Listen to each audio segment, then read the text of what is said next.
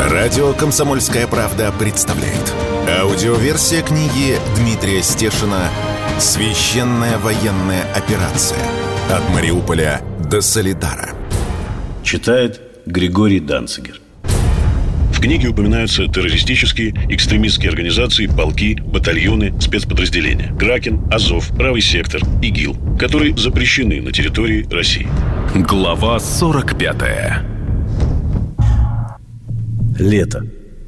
СВО снижает темп. 30 июня 2022 года. Американские наемники прозрели. Украинцы нас бросили в бою, а русские отнеслись по-человечески. Иностранцы уверяют, что приехали воевать на Украину, наслушавшись западных СМИ. А если бы знали, что здесь происходит на самом деле – если бы знал раньше, что на самом деле здесь происходит, я бы сюда никогда не приехал. С плохо скрываемой тоской говорит американский наемник Александр Дрюке. Я тоже поверил всему, что пишут у нас про Украину. И теперь жалею, вторит ему бывший морпех США Энди Хьюн. В начале июня оба этих солдата удачи прибыли на Украину убивать русских, то есть защищать демократию, и попали в плен – Лица их печальны и есть от чего. По законам ДНР им грозит смертная казнь. Пленные редко выглядят браво, и эти американцы не исключение. Сидят уныло на жестких табуретах и всем своим видом, жестами, интонациями пытаются нам помочь разобраться в происшедшем, демонстрируя деятельное раскаяние. Похоже, для себя они уже уяснили, что совершили, возможно, самую главную ошибку в жизни. Не исключено, что эта ошибка последняя. Спрашиваем пленных. Вы знаете, что ваших коллег, наемников, уже приговорили к смертной казни? Знаю. Да. Это и моя судьба, печально говорит Александр. Как ты выбрал эту судьбу? Почему? Он смотрит в стену над нашими головами и объясняет – в марте в американских СМИ было очень много информации о страданиях мирных жителей Украины, эвакуациях. Я честно хотел им помочь. Воевать не было моей основной целью. Хотел помочь украинцам и сам разобраться в происходящем. Увидеть своими глазами. Его собрат по несчастью рассказывает то же самое. Мол, везде писали и рассказывали, что русские пришли убивать украинцев на их же земле – и уточняет, что только на Украине понял какой-то глубокий конфликт, который должны разрешить только сами русские и украинцы. Оба наемника рассказывают, еще до того, как они начали воевать, повсюду столкнулись с хаосом, наплевательским отношением к иностранным добровольцам, некомпетентностью и прочим добром. Оба американца заехали на Украину через Польшу. Александр не просто говорит, а практически жалуется, описывая свои земные мытарства. Я приехал на Украину 15 апреля, чтобы присоединиться к Украинскому иностранному легиону. Сначала я приехал во Львов. Там, в Еворове, записался в легион. Я стал выбирать себе подразделение и долго его искал. Ездил в Ровно, потом в Житомир, в Одессу, Николаев, Киев и, наконец, в Харьков. А что искали? Что было нужно? – мне нужен был уровень подготовки подразделения. Обязательно, чтобы были тренировки и занятия для повышения уровня. Перебиваем пленного. Как вас снабжали формой, амуницией? Я взял свою форму американской армии, в которой служил в Ираке. Шлем у меня тоже был свой. Мне выдали только оружие. Служили в Ираке? В двух компаниях. В первый как сержант химического подразделения, во второй как командир отделения, тоже занимался обеспечением военной техникой, проверкой оборудования, но основное занятие – вооруженное сопровождение колонн и грузов. Служил на базе под Багдадом. Энди Хьюн тоже оказался бывшим военным армии США, морской пехотинец. По его словам, занимался логистикой и складскими работами на американской военной базе в Японии, на Окинаве. История Энди напоминает фронтовой анекдот про сдавшийся в плен в Мариуполе целый батальон поваров. Еще двух солдат удачи беспокоило, что куда бы они ни сунулись, им везде отказывали в контракте. Повезло лишь спустя месяц. Их знакомый из таких же любителей позащищать демократию в чужих странах сообщил, что в Киеве можно подписать желаемый договор с Министерством обороны Украины. При этом объяснил, что это разведывательное подразделение, которое контролирует СБУ. Группа дислоцировалась под Харьковом и носила необычное название – «Багет». «Потому что там было много французов, тоже из бывших военных», поясняет Энди Хьюн. «Люди, которые служили в этом подразделении, говорили, что в месяц получают 3000 долларов. Но мы ничего не получили. Не успели». Война для двух американцев под Харьковом оказалась такой же нелепой, как и название их подразделения – «Багет».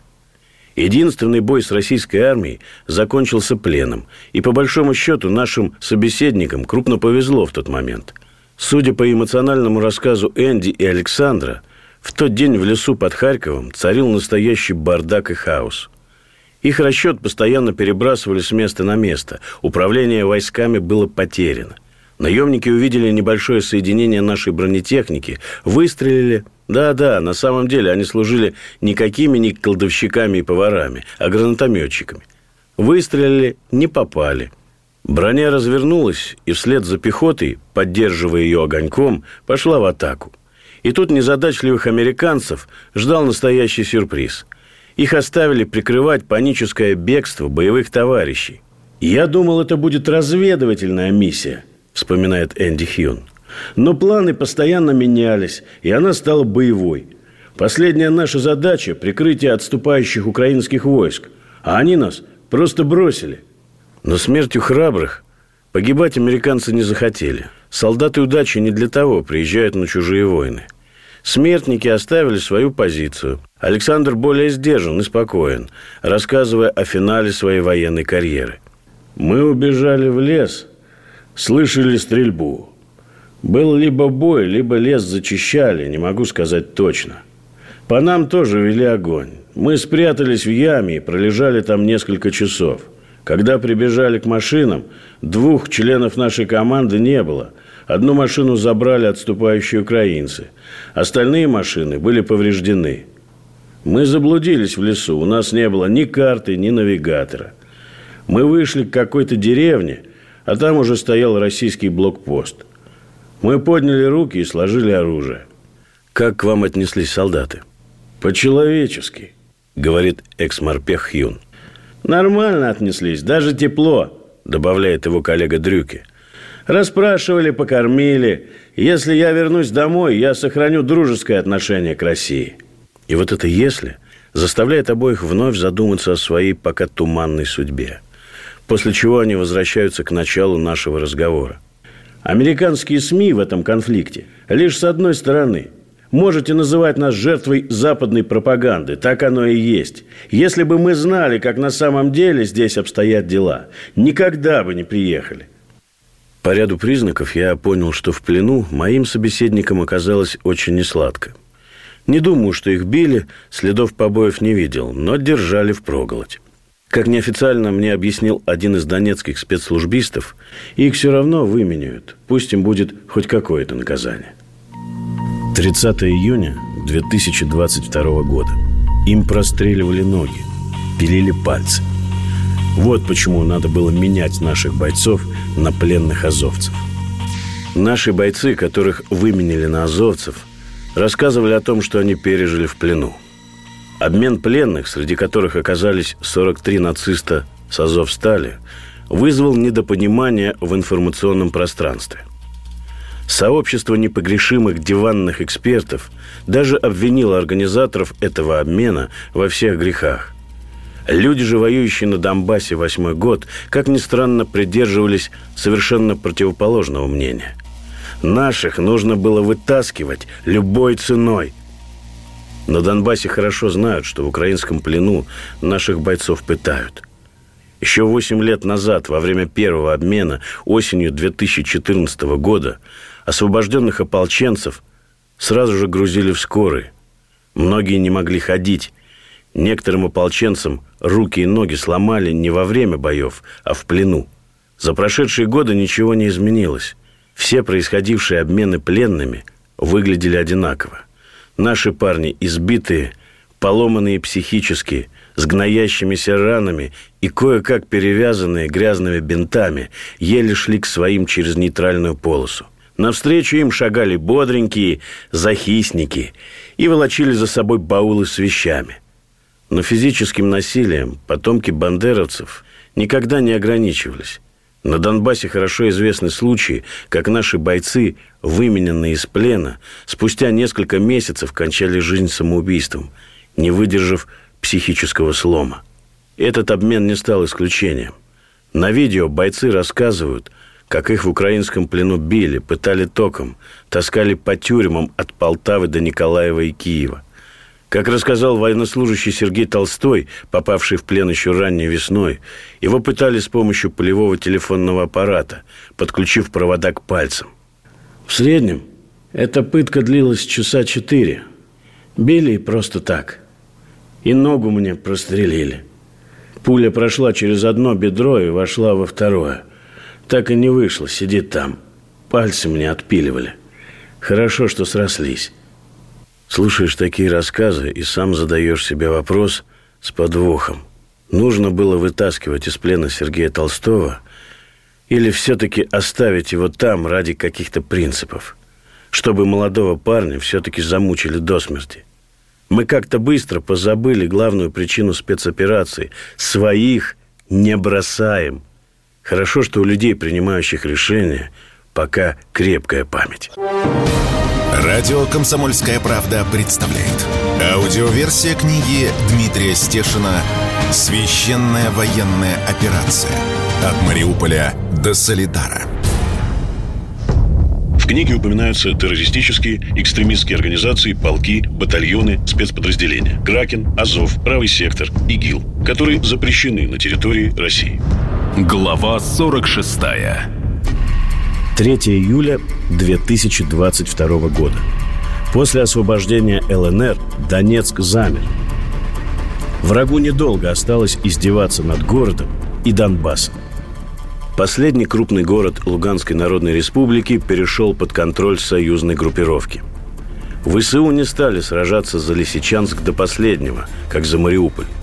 Была вялая попытка зацепиться за нефтеперерабатывающий завод и промзоны, но желающих оказаться в плену было немного. Итак, в боях за Лисичанск-Рубежное погибло свыше двух тысяч военнослужащих ВСУ и нацбатов. Группировки ВСУ дали более-менее спокойно уйти, чтобы не превращать Лисичанск в руины. Нам же все это восстанавливать. Город и так пострадал во время последнего месяца боевых действий, а еще бросается в глаза его общая запущенность. Облупленные стены, ужасные дороги, некошенные газоны, даже Киевский район Донецка, находящийся под постоянными обстрелами, выглядит опрятнее. В отличие от Мариуполя, пережившего затяжные городские бои, жители Лисичанска не скрывают, что ждали наших. И уже не боятся общаться на камеру, как было в начале спецоперации. Многие опасались, что случится политическое решение, и освобожденные территории вернут обратно Украине. А там не забудут предателей, и обязательно с них спросят. Было много печальных примеров. Как рассказали офицеры ЛНР в неофициальном разговоре, падение Лисичанска резко изменило соотношение сил на этом театре боевых действий. Противник отходит к Северску, и нет сомнений, что и оттуда его выбьют. Впереди совместная операция российской армии и армейских корпусов ЛНР и ДНР, бои за Артемовск, Бахмут и освобождение всей славянско-краматорской агломерации, городов, где и началась эта война 8 лет назад. Отдельная проблема – положение Донецка и городов-спутников Макеевки и Ясиноватой. Их постоянно обстреливают из так называемого Авдеевского полукотла, взять который пока не удается. Сегодня утром Ясиноватая пережила страшный артналет, есть убитые и раненые. А ближе к вечеру начали бить по Донецку. Без лишней бравады. Я во время написания этих строк успел полежать под столом на кухне. Прямо под моим домом ПВО сбило точку. Или снаряд РСЗО типа «Ураган». А сразу же после работы зенитчиков, буквально через несколько минут, несколько тяжелых снарядов прилетели в соседний квартал, считающийся тыловым. Я слышал их выходы, Враг совсем рядом. И опять мне пришлось прерваться и сесть в простенок между комнатами. Улицы Донецка сразу же вымерли. Давно уже никто не выглядывает в окна посмотреть, что там бахает. По официальным информационным каналам прошло предупреждение не покидать дома без надобности, соблюдать осторожность. Но никто не жалуется. И не потому, что привыкли. Чувствуется, что противнику недолго осталось издеваться над городом и Донбассом. На момент составления этой книги ситуация под Донецком не изменилась. Обстрелы города не прекратились и даже усилились после того, как ВСУ получили артиллерию натовского калибра 155 мм. Этот калибр простреливает город насквозь, полностью. 5 июля 2022 года. Один мой день со снайперской тройкой на передке – Два рукопожатия. От моего дома в центре Донецка до передовой всего 20 минут езды по навигатору и около часа пешком. Выдвигались ранним утром по холодку. Днем в донецких степях столбик термометра уверенно пересекает засеченную черту – 36 градусов. И забытая на солнышке плита от бронежилета раскаляется, как сковородка – а автоматные стволы часами остывают после стрельбы. Наверное, это журналистская удача – оказаться внутри обычного, рутинного фронтового дня снайперской группы. Как? Через несколько рукопожатий. Я привез ребятам из Москвы чемоданчик с баллистической метеостанцией, подарок сирийского врача. Как рассказал мне доктор-офтальмолог во время короткой встречи у метро, один из снайперов этой группы несколько лет назад в Сирии спас его семью в Дейр-эз-Зоре, а он счел своим долгом помочь спасителю. Так двигается и перетекает добро в мире по неведомым и непредсказуемым связям. Поселок, откуда мы выдвигались, обстреливают с утра до ночи. Просто бьют по частным домам, где до сих пор живут люди, и даже ездят на работу по утрам.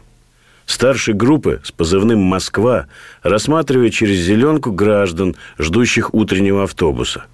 Не нужно, чтобы они нас видели. Снайперы выдвигаются на позицию скрытно. По мнению этих ребят, кроме дронов, висящих в воздухе, в поселке явно есть люди, помогающие украинским войскам. И вычислить их очень сложно. Нашу винтовку калибра 12,7 заматывают в брезент. Кто-то из снайперов шутит. «На рыбалку идем». Мою машину прячем, насколько это возможно. Втискиваем ее в частный дворик, под жиденькую зеленую крышу из виноградной лозы. Никаких примет, ритуалов. Посидели на дорожку, автобус ушел, и мы быстро встали. Подтянули друг у друга броники, ремни и ушли. Уже чуя, как надвигается на нас белая, безжалостная жара Донбасса. Хуже артобстрелов только вот такие подходы к позициям.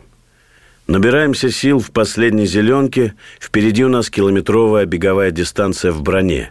Некоторые участки просматриваются противником. На них выкопаны юмористические траншеи глубиной по щиколотку. Рассматриваю ребят, с которыми мне выпало провести не самые приятные часы, итог которых непредсказуем. Светлоглазый Москва прошел Сирию и Ливию. У него энергетика командира. Это такое необъяснимое явление, которое, впрочем, все чувствуют безошибочно. Мой земляк с Волги Астрахань, коренастый с цепким взглядом, основной работающий снайпер в нашей группе. И енот, самый старший, ему 46. Он с Москвой ведет наблюдение, выявляет цели и прикрывает снайпера. Енот все объясняет мне терпеливо. Чисто психологически мне это было важно, когда под вечер по нам начали долбить уже без остановки, а наша артиллерия пыталась вести контрбатарейную борьбу. Енот комментировал коротко. «Выход. Над нами пройдет. Это наши. А вот это по нам». Я слушал его внимательно, как слушаешь учителя в первом классе. Парни говорят без мата. Элита российской армии, что тут скажешь? Москва объясняет, куда мы идем. Это старые позиции ВСУ. Укропов накрыли на них градами. И они отошли метров на 80 на запасные позиции. А там линия Маннергейма. Я замечаю. Думал, это такой ход военной пропаганды, чтобы объяснить, почему мы не можем отогнать врага от Донецка. Москва не соглашается. Видел эти бункеры. Действительно, все забетонировано. Даже двери стальные. Поэтому они так легко избежали из лесополосы. Смысл цепляться за эти ямы, если за спиной у тебя сплошной бетон? Теперь за эти ямы цепляемся мы, держим их. От самой лесопосадки остались рожки до ножки. Все крупные деревья срезаны осколками. Зато есть буйный подлесок из молодых акаций. Из них получаются шикарные шпаги для игры в мушкетеров. Делал в детстве. Играл. Позиции ВСУ определяются по габионам из металлической сетки. Подарок от друзей с Запада. Еще один подарок валяется на бруствере. Пустой контейнер от английского противотанкового комплекса «Энлоу». Их позициям досталось от нас. Потом нам досталось от них. Все бруствера и траншеи завалены, как говорят археологи, следами бытования в несколько слоев – Выдергиваю из самого нижнего слоя отличные бундесверовские противоосколочные очки. Давно хотел такие. Вокруг, насколько хватает глаза, жуткое месиво из пробитых плит бронежилетов, касок, фляг, наших пайков и украинских сниденков. Под украинским бушлатом на бруствере притаились танковый пулемет с электроспуском и несколько снаряженных лент. Что он здесь делает? Ветер полощет развешанные по кустам бинты, испятнанные бурой кровью. Уж не знаю чьей. Вчера здесь было три наших трехсотых, раненых. Под ботинком лопается щелчком полупустой тюбик от промедола. Еще одна находка. Имитация противотанкового ружья, аккуратно сваренная из железных труб и листов. Ружье смотрит нам в тыл, и я не сразу, но понимаю, что после занятия украинских позиций передок здесь оказался совсем с другой стороны. Все это до боли напоминает траншейную Первую мировую, так как мы ее представляем по книгам и кино. Снайперы выбирают щель для укрытия, чтобы в случае чего туда сразу нырнуть. Выставляют на бруствер подаренную метеостанцию, вроде стоит штиль, но крыльчатка быстро вращается, отсчитывая на экранчике скорость ветра. Снайперы списывают все данные в блокнот, температуру, давление, объясняют мне, что для работы на дистанции под километр это важно. Радио «Комсомольская правда» представляет. Аудиоверсия книги Дмитрия Стешина «Священная военная операция. От Мариуполя до Солидара». В книге упоминаются террористические, экстремистские организации, полки, батальоны, спецподразделения. Кракен, Азов, Правый сектор, ИГИЛ, которые запрещены на территории России. Глава 47 5 июля 2022 года. Один мой день со снайперской тройкой на передке. Я вместе с енотом обхожу передний край. Иногда он замирает на десяток минут и прочесывает пространство оптикой. У енота железные руки и каменное терпение. Я сижу у его ног в траншеи и отвлекаю дурацкими вопросами. Что видно? Сколько до укропов? Енот терпеливо объясняет. 776 метров. Пока никого. Все забетонировано, даже вокруг деревьев бетон.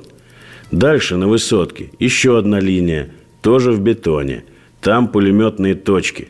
Внезапно справа от нас начинается заполошный автоматный огонь. Его поддерживает гулкий пулемет. Потом все стихает. Пожилой ополченец слезает с бруствера и ставит РПГ в угол траншеи. Я не заметил, как он там оказался с гранатометом на изготовку.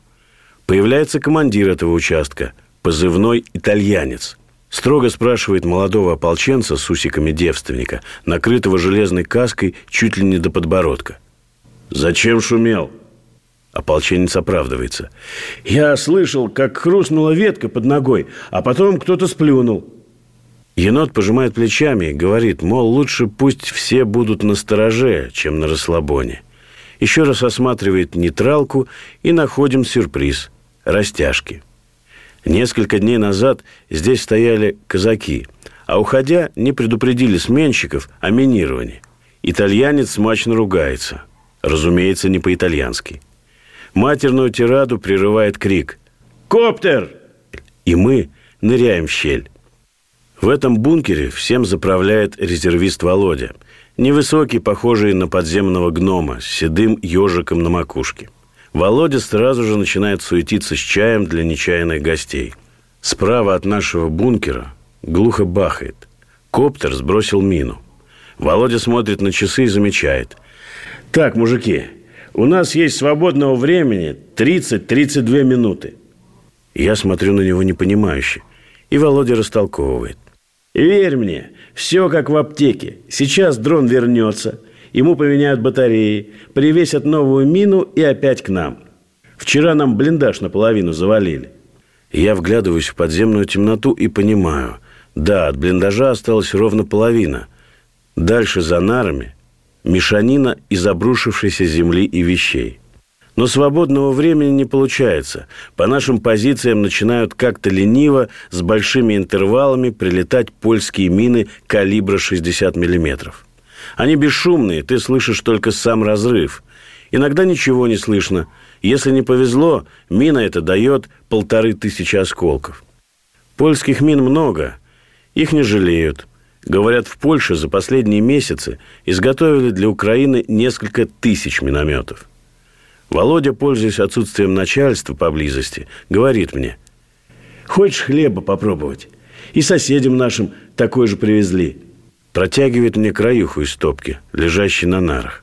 Хлеб весь в зеленой плесени, на ощупь как деревянный. Я рассматриваю краюху, пытаюсь шутить, мол, лечебный, с пенициллином, но никто не смеется. «Не будешь же про это писать?» Куда-то в сторону, говорит Володя. У меня внутри все закипает. Какого черта до города полчаса езды? Нормальный хлеб не привезти бойцам. И тут прорывает. Мне начинают на перебой жаловаться. Воды нет. Хозяйственники говорят, что им страшно приносить. В отпуска не пускают. Пять месяцев в семье не видели. Ну, хоть на денек отпустите. Тут ехать до дома час. Чай не на Камчатку. Из еды только тушенка. Ее, правда, много. Действительно, через 30 минут все повторяется. Опять крик «Коптер!» И все разбегаются по щелям. К нам в бункер заскакивает итальянец, и начинается долгий тяжелый разговор. Давайте без ханжества. Окопники во все времена не любят снайперские группы. Вы пошумели, кого-то завалили, а нас потом кроют артиллерией с утра до вечера. И с этим не поспорить. Окопник – особенно сидящий на позиции месяцами, в конце концов начинает думать только об одном – выжить. У снайперов, разведки, диверсионных групп задача чуть шире – нанести урон противнику и выжить. есть точка, где эти интересы сталкиваются и возникают искры. И не случайно перед разговором Москва вызвал к нам на позиции группу людей с устройствами под названием «Дронобой», с его помощью можно заглушить связь дрона с оператором и посадить коптер у себя на позициях, взять в плен. Итальянец согласен, что лишить противника коптера – дело хорошее. Достали уже.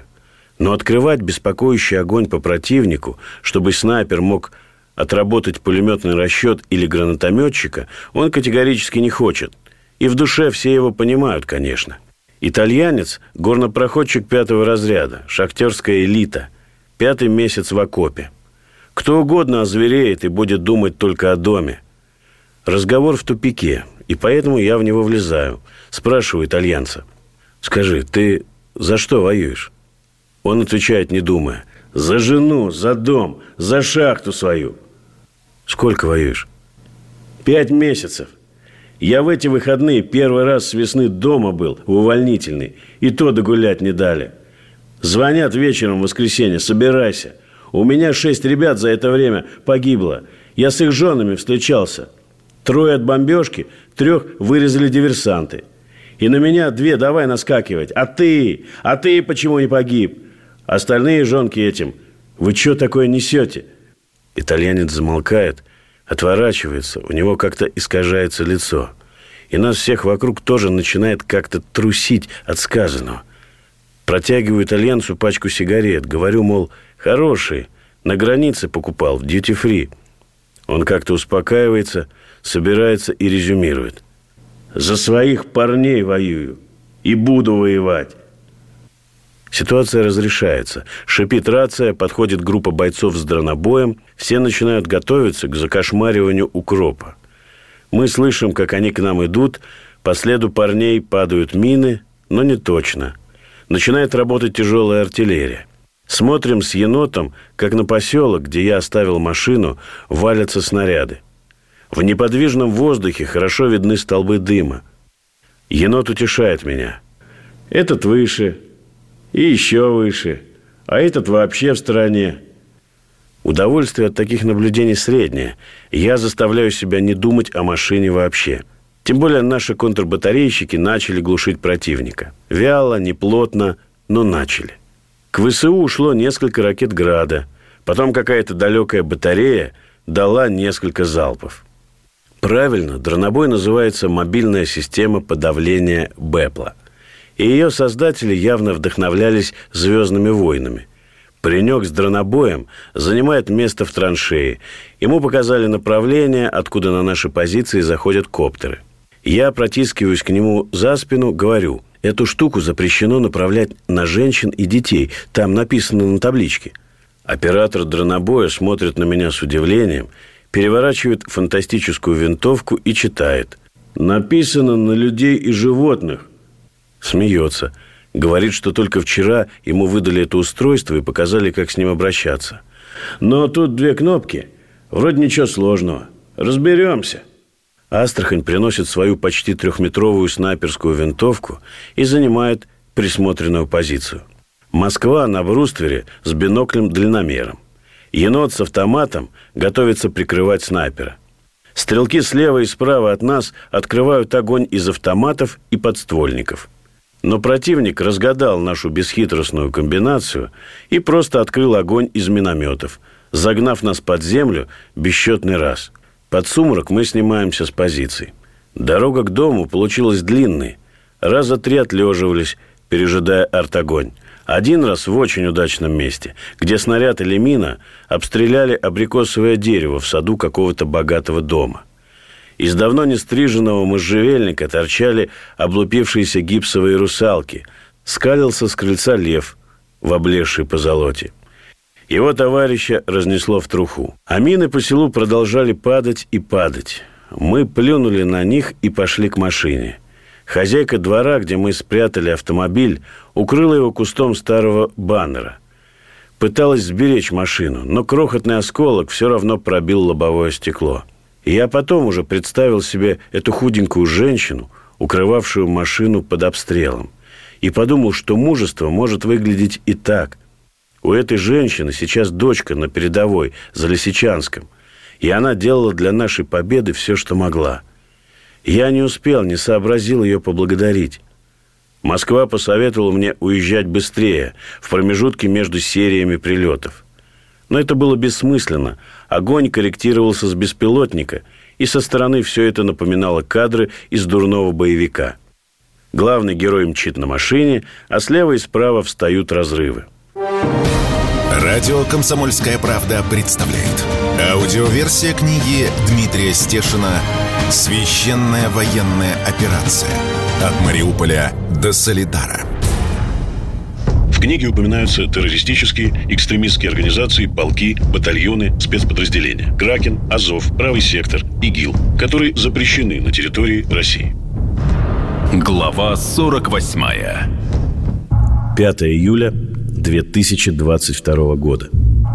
Один мой день со снайперской тройкой на передке – Выскочил в лесок за селом, перевел дух и тут же увидел стоящую поперек дороги Ниву, всю издырявленную на спущенных колесах, в луже тосола или бензина.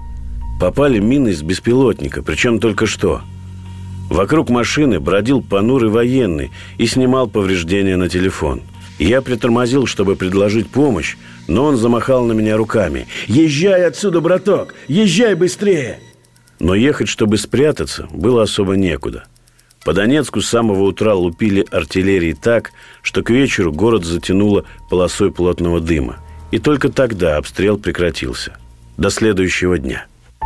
С Москвой я до сих пор дружу, даже с семьями. Енот погиб в декабре 2022 года во время очередного неудачного штурма Маринки. Противник отследил штурмующих еще на исходных позициях и накрыл градами. Через несколько дней Астрахань получил тяжелое ранение ноги и на фронт, скорее всего, больше не вернется. За месяц до написания этих строк снайперскому подразделению Москвы потребовалась машина. Ребят перебросили на степной фронт под Запорожье, и без транспорта там оказалось совсем туго. 400 тысяч рублей я собрал за три с половиной часа, просто дав объявление в своем телеграм-канале, приложив к нему ссылку на этот репортаж. Люди не остались равнодушными. Накидали и по 100 рублей, и по 20 тысяч. Все были в шоке, в счастливом шоке. Купленный на народные деньги УАЗ уже воюет. 7 июля 2022 года. Немецкие пушки снова убивают русских детей. За последние дни в Донецке и пригородах украинские артиллеристы убили пять детей, все младше 10 лет. Убивали их во дворах и на игровых площадках. В Донбассе сейчас адская жара, и это не метафора. Несколько дней до этого Артиллерия с украинской стороны молчала. Может, ждали подвоза снарядов, может быть, постарались наши контрбатарейщики и обезвредили, что могли, но не до конца. И вот калибр НАТО, 155-миллиметровые снаряды, снова вернулся под Донецк. Больше всего в этой истории вымораживает факт. Артиллерийские системы, убивающие сейчас детей и просто прохожих в Донецке, сделаны в современной Германии, у которой прошел испуг 1945 года. Это Панзенхаубец 2000, самоходные орудия, а украинские экипажи и расчеты для них готовил Бундесвер. Оружие грозное, скорострельность 10 выстрелов в минуту, дальность 36 километров. Зона поражения весь Донецк, прятаться негде. Циничный парадокс – закупили немецкие самоходки для Украины через Европейский фонд мира. Есть такая организация, куда скидываются все члены ЕС, чтобы компенсировать поставки оружия Украине. Тем, у кого хватает совести, подбрасывать дровишки в этот костер гражданской войны. И получается, что, как в 1941 году, против нас опять вся Европа. Тогда они боролись против большевизма, сейчас уже открыто против русских. Завтра, если мы допустим это, еще откровения скажут, воюем за жизненное пространство и ресурсы. Придумают что-нибудь для своего оправдания, не сомневайтесь. Причины для них не важны, важен повод, а он один на все времена – наше существование на Земле – и чтобы нас не было, они готовы убивать своими немецкими самоходными орудиями Panzerhaubitz 2000, французскими артсистемами Кайзер и американскими гаубицами М777 наших детей, не пролив по ним ни одной слезы. Скажут, это все непроверенная информация или русская пропаганда. Мы добавим еще пять фамилий на обелиске аллеи ангелов в Донецке и будем терпеть. Мы прекрасно понимаем, зачем ведется этот бессмысленный арт-огонь по Донецку, Макеевке, Горловке и Синоватой, без целей, по площадям. Они проигрывают эту войну. Наши давят и ломят. Им любой ценой нужно оттянуть с фронта ПВО и средства контрбатарейной борьбы, пока не образовался новый котел от Авдеевки до Славянска – для этого, как им кажется, нужно убить как можно больше детей и гражданских. И тогда общественное мнение заставит наших солдат бросить фронт и оставить противника в покое. Но то, что работает в Европе, не срабатывает в России. Есть у нас одна особенность, о которой любили писать битые немецкие генералы. Крайняя нечувствительность русских к своим потерям. Перечитали бы эти мемуары в Евросоюзе. Задумались бы, откуда у русских такая, как им кажется, душевная черствость. Это не черствость, а спрятанные слезы. Каменные слезы, которые я ношу в себе уже 8 лет. Они все тяжелее. Но в конце каждого русского жертвоприношения всегда плачет враг. А мы просто скорбим и все запоминаем. 10 июля 2022 года. Мариуполь освобожденный моими глазами. Выполненное обещание. В последних числах марта наши войска глубоко вгрызлись в город со стороны основного въезда в Мариуполь через Запорожское шоссе и широченный бульвар Шевченко. Никакой радости от этой победы не было. Трупы на асфальте и во дворах, тело ребенка в чехле от костюма, то разгорающийся, то стихающий стрелковый бой. В минуты тишины ветер, налетевший с моря, играл на пробитом железе крыш и вывесок тысячи унылых мелодий. Мой товарищ, военкор Медведев – узнал, что я тоже слышу эту потустороннюю музыку, вдохнул с облегчением. Думал, я один сошел с ума. Сойти с ума в том Мариуполе было несложно. Бульвар Шевченко был перегорожен сожженными автобусами. Молодой мужчина-водитель автобусного парка трогал их облезлые борта со вздувшейся краской и плакал. Я пытался его утешить, мол, привезем новые автобусы, но он мне не верил. Я сам себе не сильно верил. Бывший водила курил одну за другой из пачки, которую я ему подарил, и все не мог успокоиться. Сигареты в городе тогда были дороже золота, еще дороже был только хлеб. Это точная цитата из уличного разговора. Рядом, в газон бульвара, сумрачные мужчины закапывали свою мать. Вскрыли магазин ритуальных принадлежностей с другой стороны проспекта. Взяли гроб, крест и саван. Один из участников этого жуткого прощания принял меня за официальное лицо или военного и спросил, конечно, будут город восстанавливать или снесут? Об этом уже спрашивали все чаще и чаще. Азовцы не выпускали мирных из города. Теперь выход открылся, и людям нужно было решать, уходить из этого ада или все-таки остаться без воды, света, тепла, еды, но в родных стенах – а чтобы остаться, нужно было где-то найти хоть крохи надежды. Помню, как я начал доказывать этим замерзшим и грязным людям, что Мариуполь обязательно восстановят, и восстановят быстро. Рассказал им про Грозный, переживший два штурма. Вспомнил, как уже в 2007-м там почти не осталось привычных развалин, и стало трудно ориентироваться. А новые дома росли, как грибы – мне не поверили, решили, что я, как и все вокруг, повредился умом. Товарищ мой, с которым я слушал в марте эти потусторонние мариупольские флейты, отказался ехать со мной. У меня жена вот-вот родит, а район наш начали обкладывать, обстреливать тяжелой артиллерией. В последний месяц надо с ней быть. Но, знаешь, я бы жену в Марик вывез, как родит.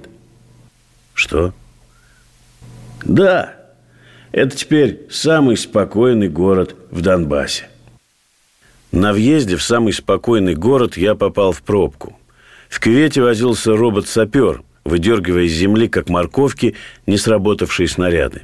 И я позвонил, сообщил, что опаздываю. И с удивлением узнал, что для Мариуполя это уважительная причина. Дорогу перекрыли саперы. Возле новой городской администрации меня ждал, как я сформулировал, политический представитель России Дмитрий Саблин.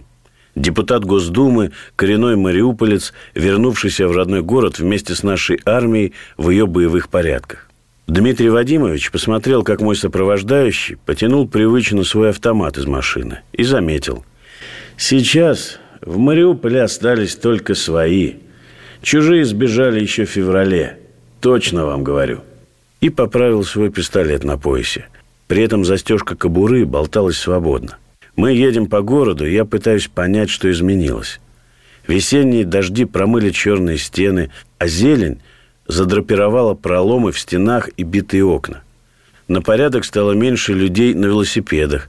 За время этой короткой поездки мы обгоняем чуть ли не десяток рейсовых автобусов. Людей прибавилось ощутимо. На момент начала боев в Мариуполе проживало 504 тысячи горожан – Сейчас, по словам Саблина, 212 тысяч. Удивляюсь, мол, откуда взялась эта точная цифра? Как считали? Все просто и головокружительно сложно. Даже на взгляд самого матерого кризисного управленца. Радио «Комсомольская правда» представляет. Аудиоверсия книги Дмитрия Стешина «Священная военная операция». От Мариуполя до Солидара.